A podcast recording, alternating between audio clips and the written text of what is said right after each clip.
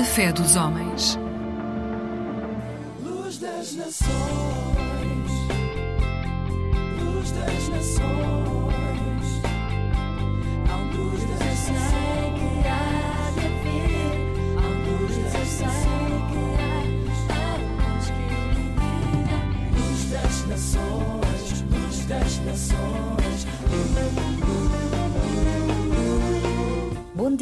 bem-vindos a mais um programa da Aliança Evangélica Portuguesa. Este mês celebramos o Dia da Mulher, por isso hoje vamos falar de mulheres, mulheres de esperança. Fiquem para ouvir daqui a pouco. A propósito, a minha esperança está no Senhor. Vamos recordar este tema com Marcos Martins? Minha esperança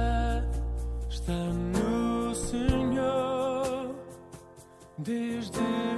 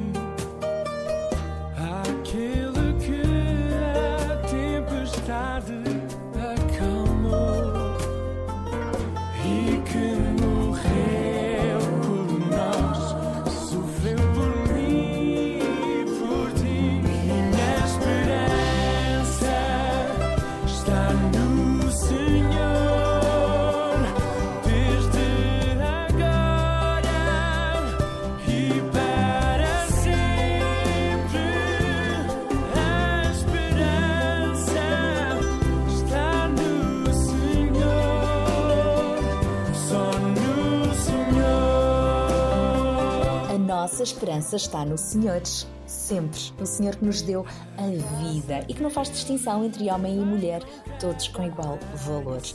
A propósito, celebra-se no próximo dia 8 de março o Dia Internacional da Mulher, uma data que teve origem em 1908, quando centenas de trabalhadoras entraram em greve pelos seus direitos laborais. Não foram ouvidas e acabaram por perder a vida num incêndio que, entretanto, deflagrou na fábrica onde se encontravam. Este trágico acontecimento converteu-se num símbolo de luta pelos direitos das mulheres, de tal forma que ainda hoje esta data é assinalada internacionalmente.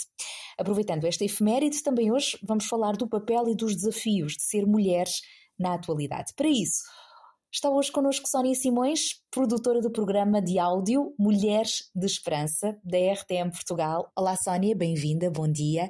Sónia, o que é ser mulher e o que é que nos distingue do homem? Bom, se analisarmos pelo prisma do que a sociedade moderna nos exige enquanto mulheres, eh, não é nada fácil ser-se mulher. A pressão é constante para ter uma formação profissional, uma carreira, ser independente a nível financeiro e emocional, agir com ousadia, não mostrar fraqueza, saber gerir a saúde mental e física e muitas outras coisas. As expectativas que se colocam sobre a mulher são muito elevadas. Mas, por outro lado, eu acho que ainda existe um grande estigma acerca da igualdade. Bom, a verdade é que existe uma espécie de demonização acerca do que realmente a mulher tem de melhor para oferecer ao mundo. E submetemos-nos a um sistema que quer nos afastar uh, dos lares, do casamento, da maternidade, do servir o próximo, no fundo, do propósito divino para a mulher. E, na verdade, ninguém sabe melhor do que a mulher precisa do que o seu Criador.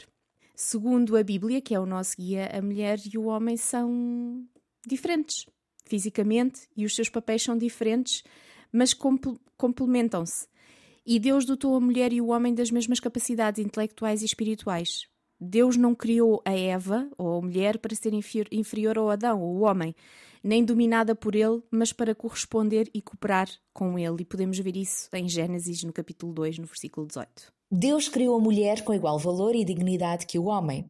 Como é que nós podemos perceber isso ao longo da Bíblia e trazer também para os dias de hoje o valor que Deus nos atribuiu? Deus olha para a mulher da mesma forma desde sempre. A mulher foi criada segundo a imagem e semelhança de Deus, exatamente como o homem. As sociedades e as culturas é que mudam a forma como a mulher é vista. Desvalorizam-na, em muitas culturas ela é inferior aos animais, é impedida de estudar e de se relacionar com pessoas fora da família, etc. Por outro lado, nas sociedades mais secularizadas trava-se uma batalha desmedida de direitos, de igualdade e de feminismo. Citando a minha amiga Sara Catarina num dos seus livros, diz assim: A igualdade foi ganha na cruz do Calvário quando Jesus, com o sacrifício da sua vida e o derramamento do seu sangue, derrubou de uma vez a parede de separação que existia entre servos e livres, gentios e judeus, homens e mulheres. Foi Jesus que conquistou este direito com a sua vida. Acho que não é preciso acrescentar mais nada. E com vista a trazer não apenas inspiração, mas encorajamento às mulheres de todo o mundo, tem sido produzido em várias línguas o programa Mulheres de Esperança, que agora está disponível semanalmente nas redes sociais da Aliança Evangélica Portuguesa. Que programa é este, Sónia, e que temas são nele abordados? O programa Mulheres de Esperança faz parte de um projeto, como já disseste, existente em 140 países e foi projetado para trazer esperança em Jesus às mulheres de todo o mundo e através das gerações. É um programa semanal, de 15 minutos, feito por mulheres para mulheres e é uma conversa entre amigas. O nosso foco é falar de assuntos relevantes para a mulher de forma clara e bíblica. E o nosso desejo é que mais mulheres conheçam as verdades da Bíblia, o amor de Deus e o propósito que Ele tem para as mulheres. Falamos de temas do cotidiano da mulher e, através de uma conversa simples e informal, desejamos trazer ensino prático e espiritual e de ajuda para o nosso dia a dia. Falamos essencialmente das necessidades da mulher, emocionais, físicas ou espirituais, e temas de tendência, assuntos que estão a ser relevantes no momento para a nossa realidade enquanto mulheres, para a cultura e sociedade em que estamos inseridas. Sendo Mulheres de Esperança um programa transmitido em vários países e línguas, eu pergunto-te o que é que tem em comum o público feminino em qualquer lugar e, por outro lado, as diferenças, os maiores desafios em países onde a mulher é tratada com menos dignidade do que o homem. Queres nos falar um pouco sobre isso? Independentemente da cultura, e em algumas existe um verdadeiro desrespeito e desvalorização pela mulher enquanto ser humano, há algo que é comum a necessidade de valorização, de aceitação, de respeito, de amor. Isto é algo que é comum à mulher, seja ela em que cultura for. Mas a verdade é que muitas vezes as mulheres esperam essa valorização, respeito ou amor ou aceitação por parte da sociedade. E a sociedade irá apenas preencher parte dessa necessidade. Essa resposta só será completa se a mulher conhecer verdadeiramente Deus, o seu Criador, e entender o quanto é amada, respeitada, valorizada e verdadeiramente aceite por Ele através do seu amor incondicional. Estamos quase a terminar o nosso programa. Sónia, uma palavra de encorajamento, uma palavra de esperança para as mulheres que nos estão a ouvir. Bom, para ti que nos escutas, eu gostava que tirasses um tempo para refletir sobre a esperança. Onde é que está a tua esperança? Quer dizer-te que a verdadeira esperança não depende da nossa opinião, das probabilidades, das pessoas ou das circunstâncias. A verdadeira esperança baseia-se único e exclusivamente na sua origem. E a origem da verdadeira esperança é Deus. E podemos ler na Bíblia que Ele não muda e que em Deus existe plena firmeza, não existe estabilidade. Então, perante isto, independentemente da circunstância em que te encontras, agarra esta esperança com toda a tua força, porque ela é firme e constante. A Bíblia diz ainda: essa esperança está dentro de nós como uma âncora da vida, uma âncora segura e firme. Então, crê que esta esperança vai dar-te o que precisas para ultrapassares esse momento difícil. Obrigada, Sónia, pela tua presença. A fechar, gostava que fosses tu a escolheres a próxima música, o tema musical a fechar o nosso programa de hoje para oferecermos às mulheres, olá, e aos homens também que nos estão a ouvir. Pode ser? Antes de mais, obrigada, Sara, pelo convite mais uma vez e vamos então ouvir a doce voz da nossa amiga Ruth Alves no tema Confio em Ti. Vamos então ouvir esta escolha musical da Sânia Simões, produtora do programa de áudio Mulheres de Esperança. Confio em ti, quero fazer o bem, habitar tua terra e nela crescer também. O meu sorriso a ti vou buscar, só assim será feliz o que o meu coração desejar. Confio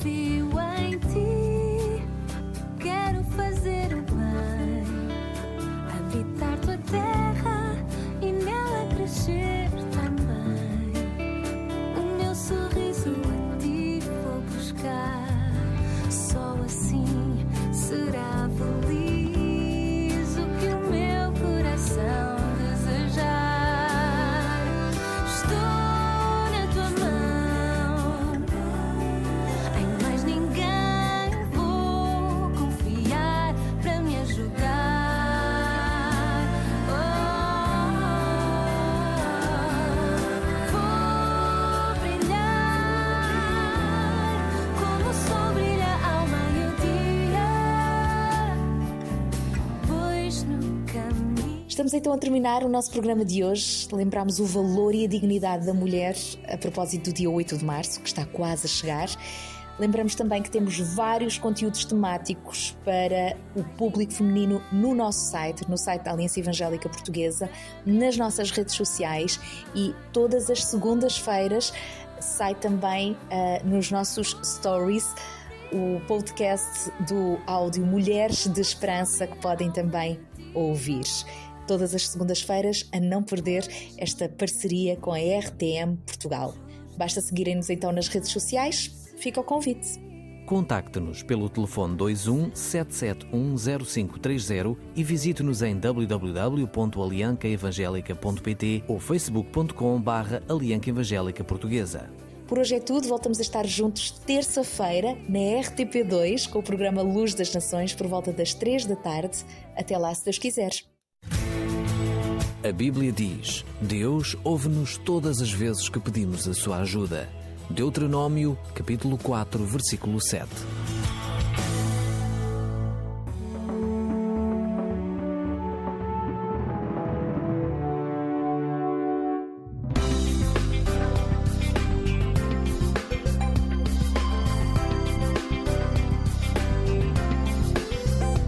Eclésia Igreja Católica.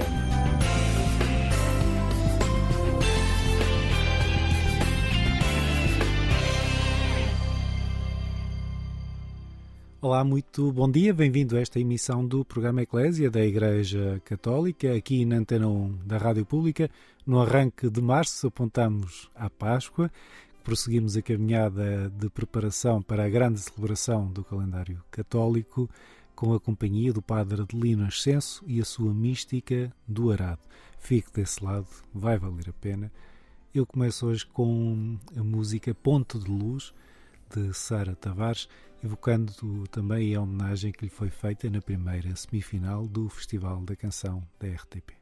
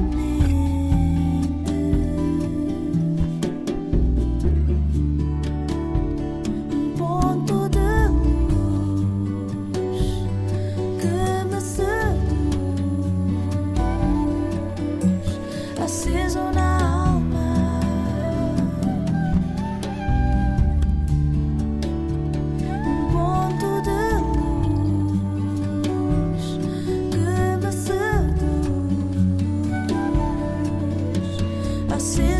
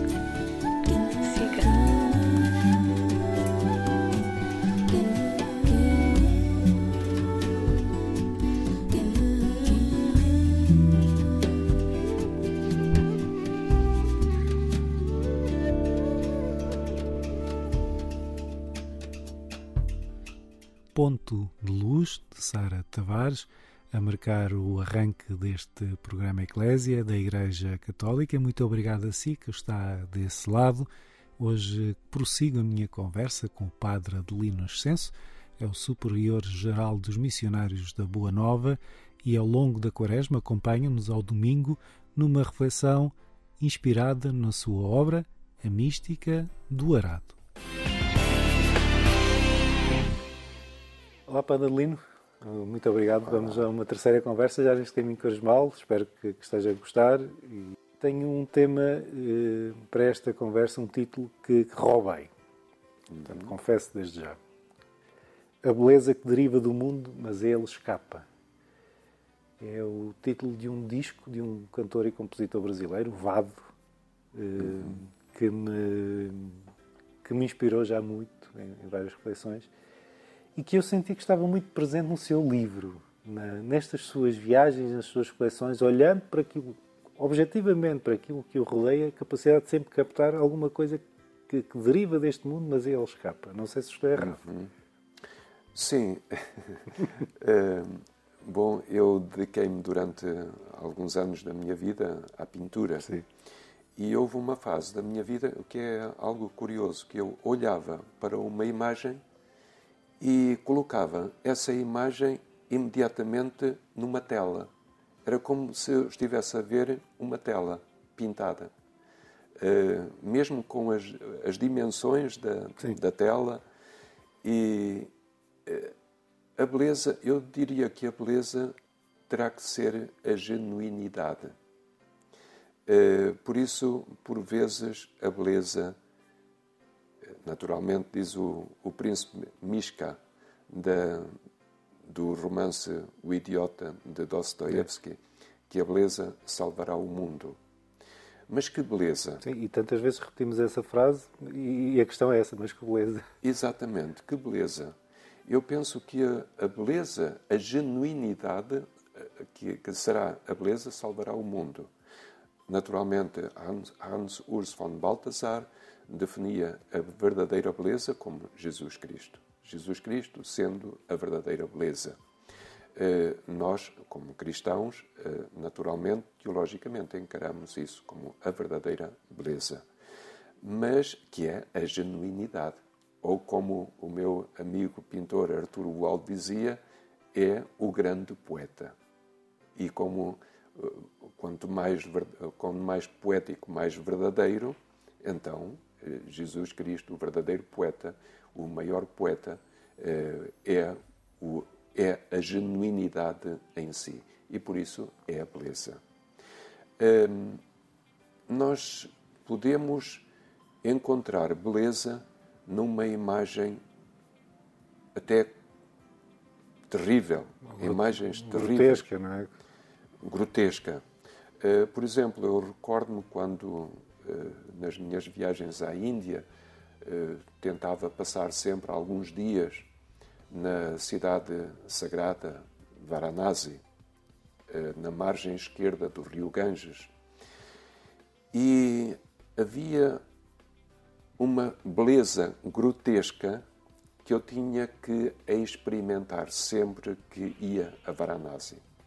Todas as noites eu ia tomar chá a uma pequenina baiuca que ficava ali numa esquina de duas ruas, junto ao, a um gat, que um gat é o recinto onde os corpos são cremados, depois as cinzas são lançadas ao rio, e ali muito perto, mesmo eh, a baiuca era quase encostada, essa, essa casa de chá, eu ia lá todas as noites tomar chá.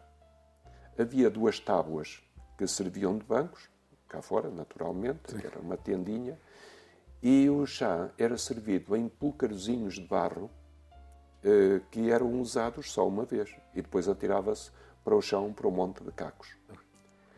A chaleira estava sempre a ferver, de modo que era muito higiênico. Nós sentávamos ali a tomar chá e o odor que vinha lá do, do gato, onde os corpos estavam a ser cremados, entrava pelas nossas narinas. Era algo lúgubre.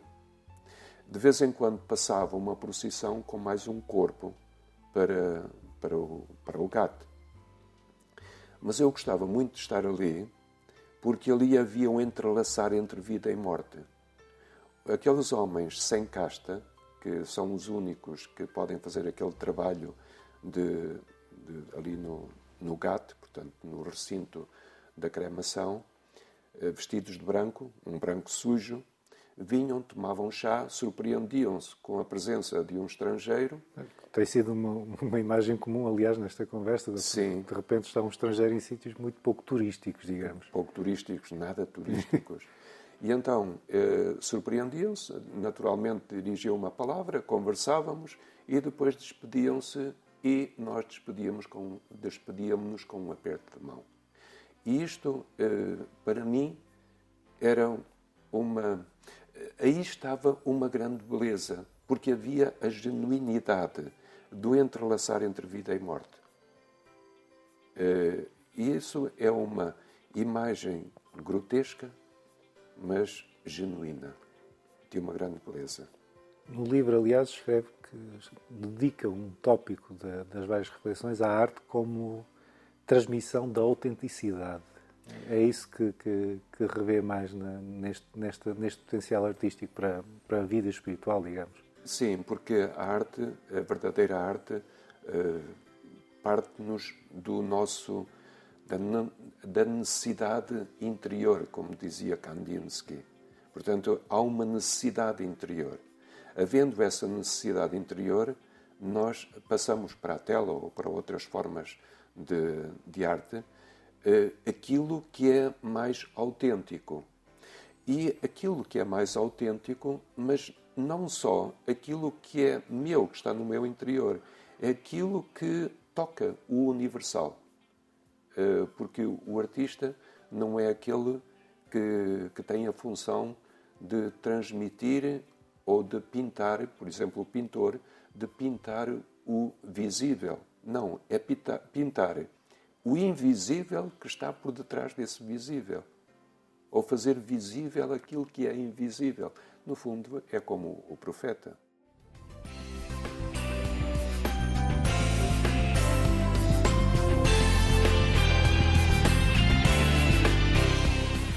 Muito obrigado a si que acompanha esta emissão do programa Eclésia da Igreja Católica aqui na Antena 1 da Rádio Pública. No terceiro domingo da Quaresma, converse com o Padre Adelino Ascenso, Superior-Geral dos Missionários de Boa Nova, num roteiro quaresmal inspirado na sua mística do arado.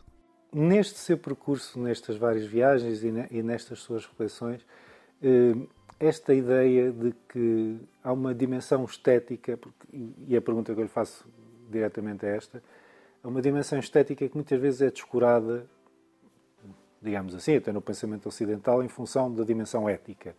Eh, No pensamento católico, o bem e a reflexão sobre o bem e o mal tem uma relevância que a reflexão sobre a beleza, por exemplo, foi perdendo. Talvez tente recuperar nos, nos últimos tempos.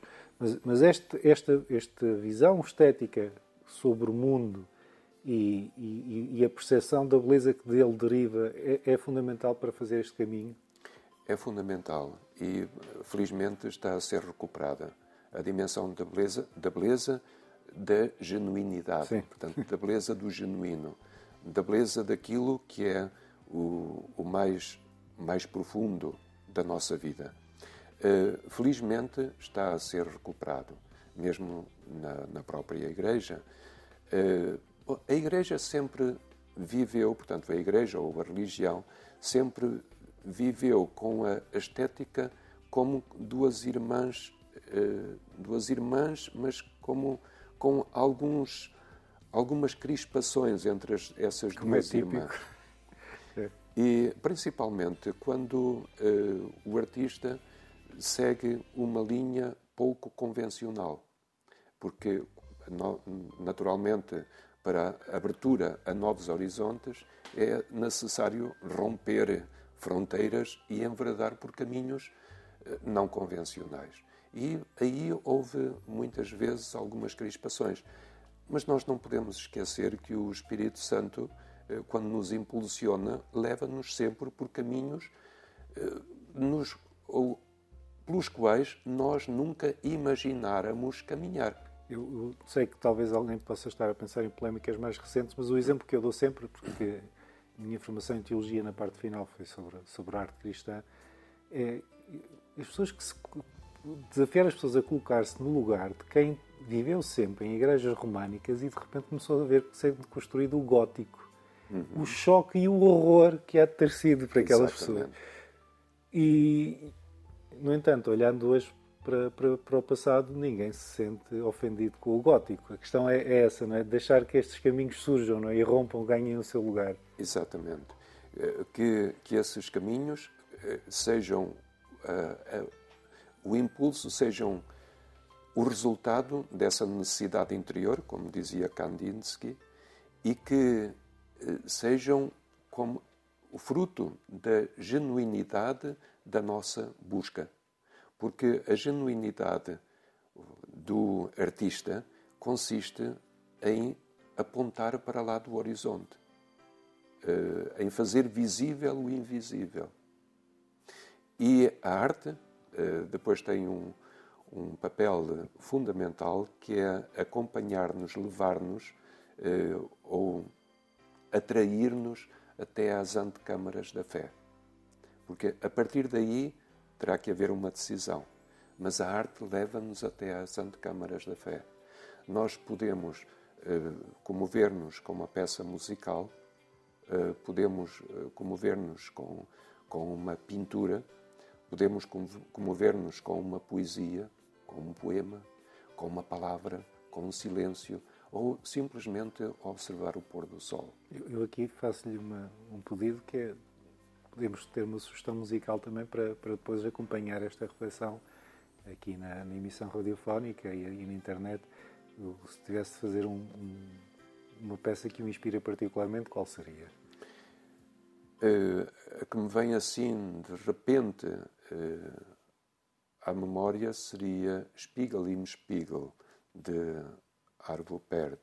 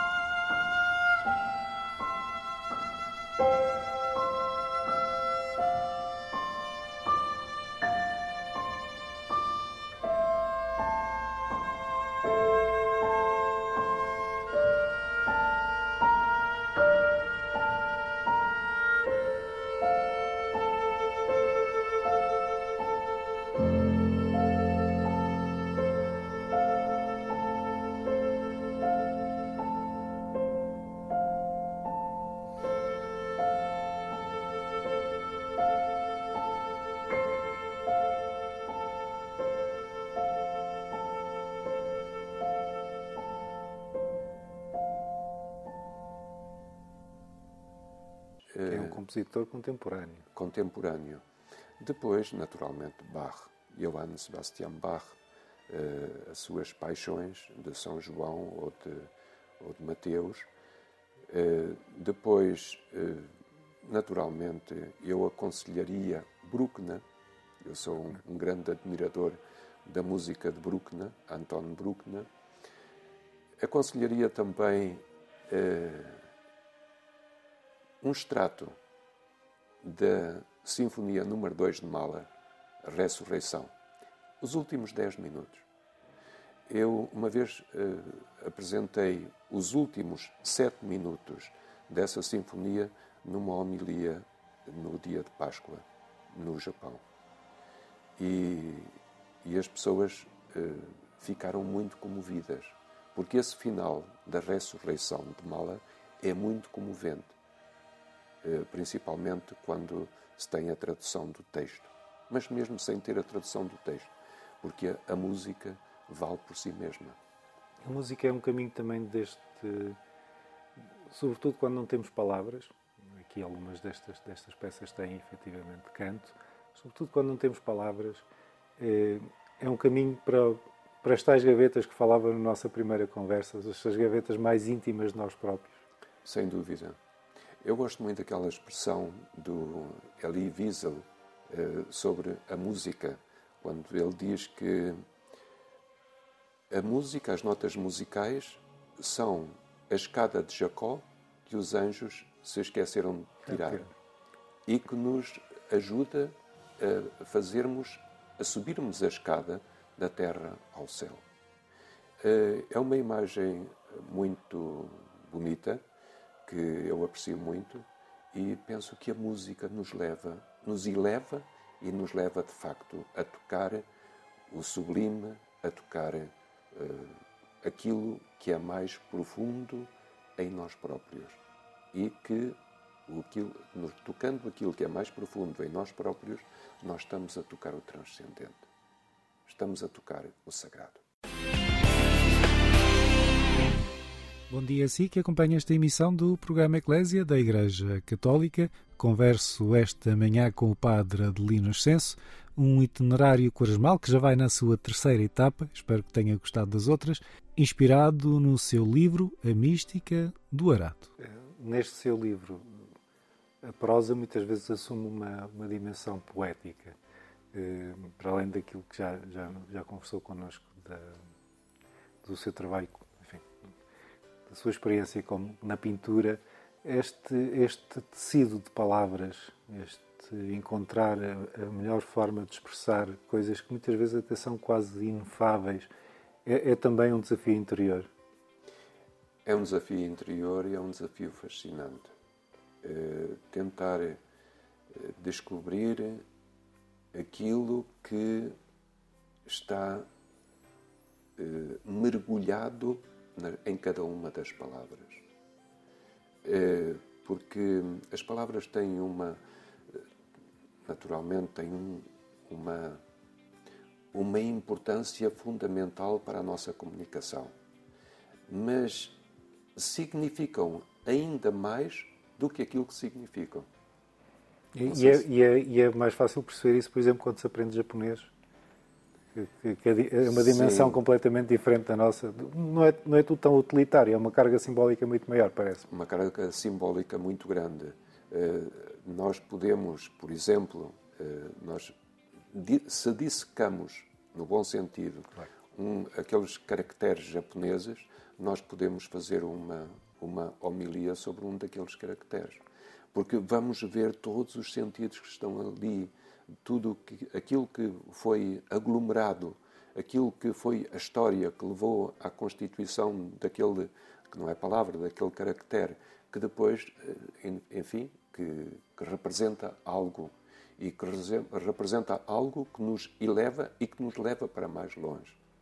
E no caso do, ainda há pouco, penso que foi na segunda conversa, que tive esta a oportunidade de lhe chamar a atenção para isso no caso do catolicismo, temos um Evangelho que começa, o Evangelho segundo São João, dizer que no princípio era a palavra, uhum. que coloca-nos neste diálogo permanente com, com algo que, que levamos a vida toda quase para decifrar e que muitas vezes não conseguimos, que é esta palavra fundacional. E que uhum. sentidos é que ela traz à nossa vida? Bom, naturalmente, a palavra eh, para nós é esse, a palavra com letra maiúscula. Sim, o Logos, não é? É, é esse, é esse, digamos, esse núcleo vital, esse núcleo vital que nos leva uh, a caminharmos, a existirmos, a buscarmos, uh, a rejubilarmos. E eh, lá está. Se nós comermos essa palavra e essa palavra se transformar no nosso corpo e no nosso sangue, nós estaremos a tocar, volto à expressão anterior, estamos a tocar o divino. Não há o risco, e sei que muita gente que ouve tam- também se vai rever nisto, de decorarmos tanto essa palavra ou essas palavras que, que, que entremos quase num modo automático e, e às vezes escaparmos a beleza que também deriva delas. Sim, e podemos eh, usar tanto as palavras que acabamos por banalizá-las. Eh, principalmente as palavras Deus, mesmo a palavra Cristo, eh, a palavra amor, são palavras que, sendo usadas excessivamente, acabam por ficar, ser banalizadas e podem provocar uma distância ou um distanciamento. Eu dei aulas eh, durante quatro anos na Universidade Católica em Osaka e havia uma cadeira, entre as, uma disciplina entre, as, eh, entre elas, que era a Introdução ao Cristianismo. Era uma disciplina anual. Eu, no primeiro semestre, eh, não falava de Deus e, e não falava de Cristo. Não usava a palavra Deus nem a palavra Cristo. E um dia, eh, já quase no final do primeiro semestre, um aluno perguntou-me: Oh, professor, então, mas esta não é a disciplina de introdução ao cristianismo? É. Então, mas não nos fala de Cristo? E eu respondi-lhe: Eu estou, não, lhe fala, não nos fala de cristianismo. E eu respondi-lhe: Eu estou desde o início a falar de cristianismo. E ele refletiu uns segundos e disse: Ah, agora entendo.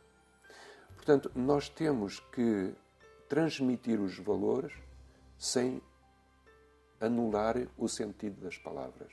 Pois no segundo semestre, quando o estrado já estava, quando a terra já Sim, estava lá está. lavrada, então, eh, então sim, eh, falei do cristianismo, fomos à, à Sagrada Escritura, principalmente aos Evangelhos, mas tendo já aquele, aquela, eh, aquele primeiro semestre, aquela parte antropológica, que era naturalmente a antropologia cristã. Que é muito diferente e que, que marca muito também a nossa existência. Não é? Exatamente. Está muito ligado, enfim, no nosso caso, mais ao pensamento grego e à filosofia grega e tudo o que, tudo o que- o que daí adveio. Eh, nós estamos a chegar ao final desta terceira conversa. Teve como título A Beleza que Deriva do Mundo, mas ele escapa, e enfim, também derivou para muitas outras reflexões. E aquilo que lhe peço é que, olhando para esta pergunta e para o nosso percurso nos últimos minutos, quem vai durante a próxima semana esperar e acompanhar este percurso de Quaresma na, na Mística do Arado, o que é que, que é que pode fazer para ir ao encontro desta beleza? não deixar fugir o mundo. Eh, ter atenção naquilo que é genuíno, naquilo que é verdadeiro. Sejam as nossas ações, os nossos atos mais simples, sejam as nossas palavras, sejam as nossas, os nossos encontros, que nós valorizemos a genuinidade porque aí estamos naturalmente a tocar a beleza e tocando a beleza nós estamos a tocar o divino. Padre Adelino, muito obrigado mais uma vez e até para a semana, se as quiser. Até para a semana. Se perdeu as conversas anteriores ou se as quiser voltar a ouvir, elas estão disponíveis online. O canal da Agência Eclésia no YouTube tem a conversa na íntegra também, sempre ao dispor. E nas nossas redes sociais colocamos a pequenina sugestão que o Padre Adelino Ascenso deixa no final de cada domingo de quaresma para a semana seguinte, para que todos possam preparar-se, se assim o quiserem, para a celebração da Páscoa. Quanto a mim, deixo-lhe agora na reta final deste programa uma sugestão musical. É o Deus da Beleza, um tema que integra o trabalho discográfico lançado pelos jesuítas em Portugal.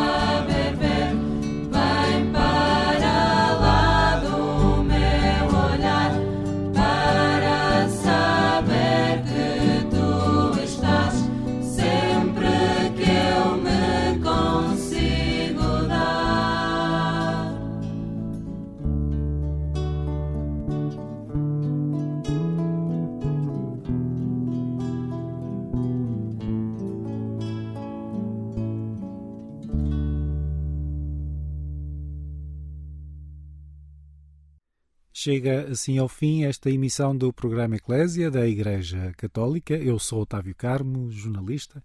É sempre um gosto estar deste lado. A partir das 17h30 na RTP2, o programa 70 vezes 7 apresenta-lhe o trabalho da Caritas, a Organização Católica para a Solidariedade e Assistência Humanitária, que celebra hoje, que encerra hoje a celebração da sua Semana Nacional.